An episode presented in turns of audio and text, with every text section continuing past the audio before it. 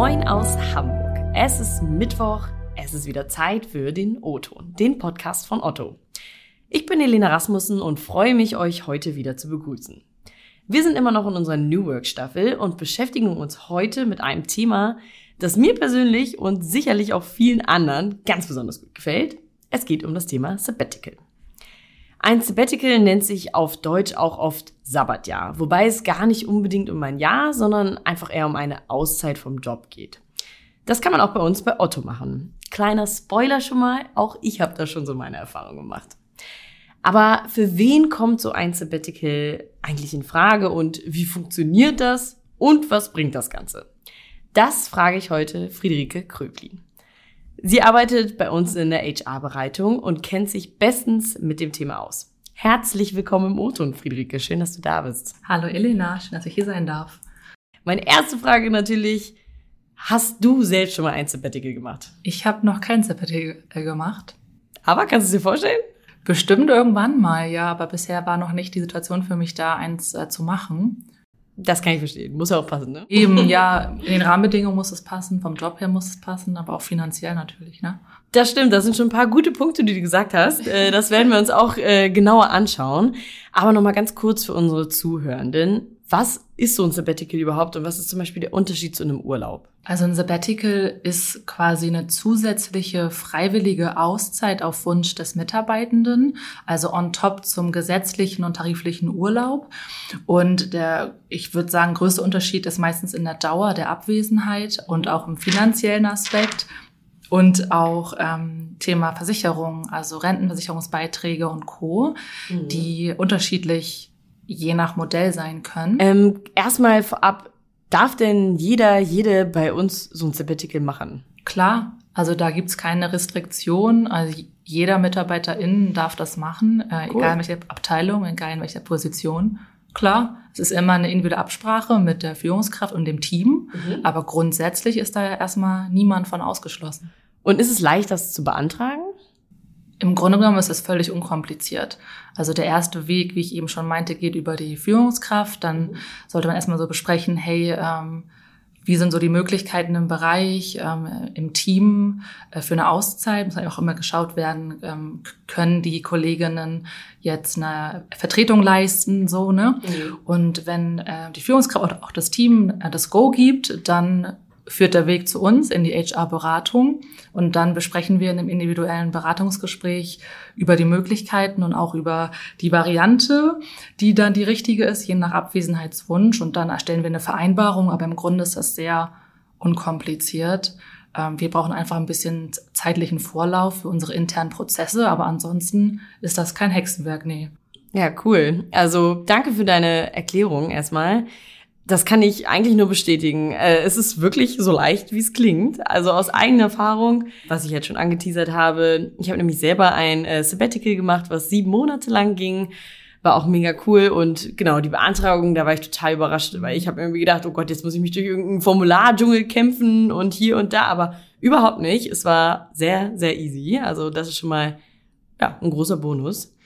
Und ja, wir haben es auch schon, oder du hast es auch kurz gesagt, ähm, es muss ja nicht unbedingt irgendwie ein Jahr sein oder auch nicht nur ein Monat, sondern da gibt's ganz unterschiedliche Möglichkeiten.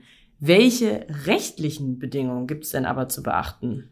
So viele gibt's da auch tatsächlich gar nicht. Mhm. Also wir haben ähm, die Bedingung, dass die Abwesenheitszeit darf nicht länger als ein Jahr sein. Das ist quasi das Maximum. Mhm. Und wir würden natürlich in einer Vereinbarung einmal festhalten, hey, wie lange äh, möchtest du weg sein? Also die Dauer, dann auch ähm, im Zweifel ähm, einzubringende Urlaubstage.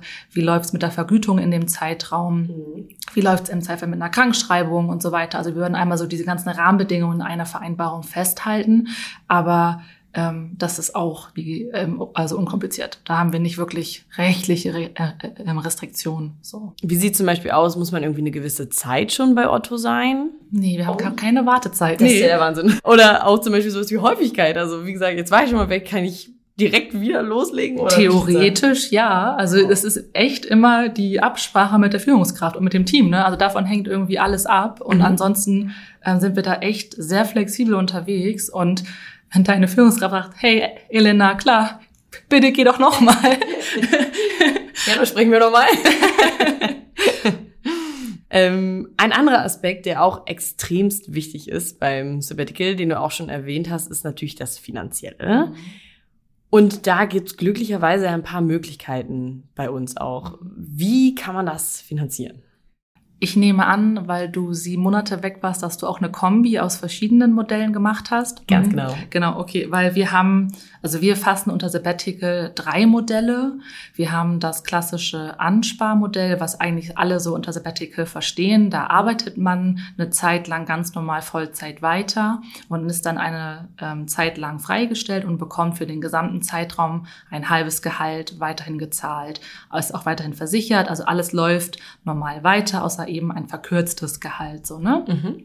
Ähm, beim unbezahlten Urlaub, klar, wie der Name schon sagt, ist das Ganze unbezahlt. Da muss man immer schauen, wie lange soll das sein. Da muss man sich dann auch selbst versichern, wenn das über 20 mhm. Tage hinausgeht.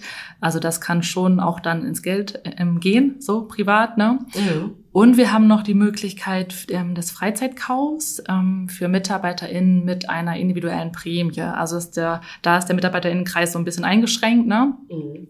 Ähm, und es ist auch nicht sehr beliebt, weil man auch im Zweifel gar nicht so viele Tage sich da eintauschen kann. Also Prämie gegen Freizeit ist nicht so ja. das Go for. Aber ähm, am meisten wird wirklich das Ansparmodell gewählt, weil die MitarbeiterInnen da noch ein Gehalt beziehen. Das ist ja ein Aspekt, den man auf jeden Fall vorher bedenken muss.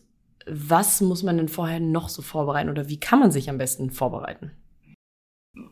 Also ich meine, dass wie bei allem die Planung und Vorbereitung ist dann das A und O, jetzt auf den Arbeitskontext äh, bezogen, dass man mit dem Team rechtzeitig spricht, hey, ähm, wie können Übergaben laufen, ähm, wer kann mich wie wo vertreten, vielleicht helfen auch äh, Listen oder Zeitschienen, bis wann welche To-Dos oder offenen Themen noch bearbeitet werden müssen, was im Zweifel auch offen bleiben kann und eine Priorisierung der Themen. Mhm. Ähm, aber das A und O auch hier würde ich sagen, äh, ist die Absprache Absprache und die Transparenz innerhalb des Teams. Ja, das äh, kann ich auch nur bestätigen. Also gerade jetzt aus der beruflichen Perspektive äh, gesehen, war es meiner Meinung nach das Wichtigste, wirklich das ganze Thema einfach rechtzeitig anzusprechen. Ähm, Zeit ist hier definitiv ein Faktor und eben auch alles ja, ordentlich mit seinem Team und seiner Führungskraft abzusprechen, das hat äh, sehr, sehr geholfen und das ist natürlich ein bisschen einfacher gemacht, als wenn man irgendwie auf einmal im nächsten Monat starten möchte oder so. Das ist ein bisschen unrealistisch. Aber natürlich auch privat ist das Thema Planung äh, ein Riesenfaktor, weil es so viel gibt, an was man denken muss, was du schon gesagt hast, ähm, irgendwie versicherungstechnische Gründe oder ähnliches. Oder auf jeden Fall äh, äh, ein Punkt, natürlich Geld sparen, das hilft. Also deswegen macht schon Sinn, da glaube ich rechtzeitig anfangen zu planen. Ein beliebter Grund für Sabbatical ist ja definitiv äh, das Reisen, sich einfach mal Zeit zu nehmen, eine lange Auszeit zu nehmen, die Welt zu sehen, wie auch immer. Aber das ist ja nicht alles. Es gibt ja auch andere Gründe dafür. Hast du ein paar Beispiele? Ähm, ja, also in der Regel fragen wir nicht nach. Ne? Mhm, also wir fragen nicht nach den Gründen, werden uns trotzdem oft genannt. Und es ist wirklich tatsächlich, ich würde jetzt fast behaupten, 98 Prozent der Fälle wollen wirklich reisen. Ja. Und ähm, wenn wir zum Thema unbezahlten Urlaub kommen, da sind die Gründe meistens ganz andere. Das können dann individuelle Lebenssituationen sein, wie zum Beispiel Pflege eines Angehörigen. Mhm. Ähm, oder auch das Realisieren von privaten ähm, Zielen, Projekten, ehrenamtliche Tätigkeiten oder auch eine, eine Weiterbildung ja. und in ganz seltenen Fällen auch mal eine berufliche Neuorientierung. Also da sind die Gründe wirklich ganz vielfältig. Mhm. Manchmal ist es auch äh, ähm, tatsächlich eine, eine Auszeit für die Gesundheit. Ne? Manche ja. wollen auch irgendwie präventiv davor gehen und sagen, hey, ich brauche mal ein bisschen Zeit für mich und dann nehmen sie sich auch eine Zeit lang frei. Ja, nachvollziehbar. Auf jeden Fall. Wie du schon sagst, eine berufliche Neuorientierung. Mhm das ist ja, glaube ich, so ein Gedanke, den viele Leute haben, auch Sabbatical und dann äh, sind die Personen weg. Kommen die Personen danach wirklich zurück zu Otto? Also wir haben tatsächlich selten sehr, sehr lange Auszeiten. Also die meisten beschränken sich wirklich auf diesen maximalen Zeitraum im Ansparmodell. Dann ist man irgendwie drei, dreieinhalb Monate weg in Summe. Du warst jetzt länger weg, ne? Du bist auch wieder da. ja, stimmt. Aber eh, also klar, wenn es jetzt als, als Ziel ist, hey, ich möchte mich weiterbilden und ich möchte äh, beruflich eine andere Richtung einschlagen, okay, fein, ne? dann kann das auch mal vorkommen. Mhm. Ähm, Ich würde eher meinen, dass das sogar ein Argument oder ein Anreiz ist, für MitarbeiterInnen zu bleiben, weil wir auch das ermöglichen. Also sie können auch im laufenden Arbeitsverhältnis ihre geplante mhm. Auszeit nehmen und müssen gar nicht weggehen und können dann auch ähm, entspannt vorgeplant zurückkommen und haben dann ein gutes Gefühl.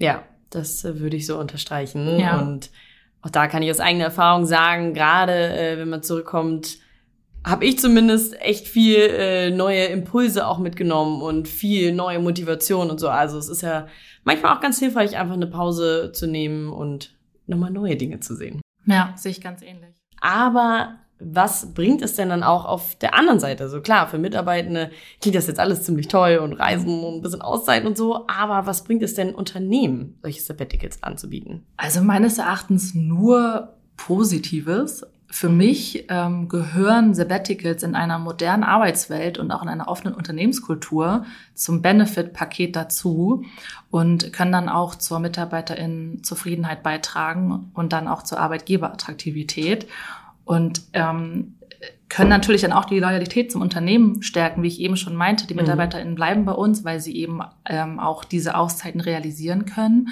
Und wir als Arbeitgeber fördern dann die Erholung, wir fördern neue Perspektiven, wir fördern Motivation. Mhm. Und in, in, diesen, in dieser Arbeitszeit, die wir sie haben, ist es ähm, voll wichtig, dass wir als Arbeitgeber uns eben auch danach richten, was Arbeitnehmerinnen ähm, fordern. So, und wir bei Otto schaffen ja ganz bewusst Rahmenbedingungen, mhm. die ähm, Flexibilität und auch Diversität im Arbeitskontext fördern. Damit treiben wir auch so die ähm, Vereinbarkeit von Berufs- und Privatleben ähm, und bringen das so ein bisschen voran. Und ähm, ja, wir steigern echt damit, glaube ich, unsere Attraktivität. Ne? Also gerade äh, Stichwort flexible Arbeitszeitmodelle, hybride Arbeitsmodelle. Wir fördern ähm, das Führen und Arbeiten in Teilzeit und eben auch Sabbaticals an der Stelle. Mhm. Und das ist eine Win-Win-Situation, ne? weil die MitarbeiterInnen kommen mit neuer Energie, mit neuen Ideen, mhm. mit ähm, einer Weiterentwicklung auch auf persönlicher Ebene, wenn sie reisen waren. Mhm. Und das kann total bereichernd sein für den Berufsalltag, für die Teams, für die äh, Projekte im Zweifel. Ja, schön, das stimmt.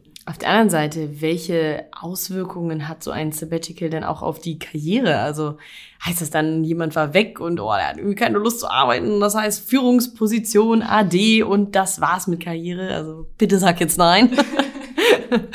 Das ist ein bisschen so alte Arbeitswelt. Ne? Mhm. Nee, ich, mein, ich meinte ja eben schon, dass wir auch in unserem Kulturwandelprozess ja eine offene Unternehmenskultur wollen und auch haben. Und das würde total dagegen sprechen. Mhm. Und äh, für mich gibt es da keine Differenzierung zwischen Führungskraft oder Mitarbeitenden. Klar, Führungskräfte haben nochmal einen anderen Verantwortungsbereich und da muss dann im Zweifel im Vorfeld geschaut werden, wie kann man diese Themen über den Zeitraum gut abdecken.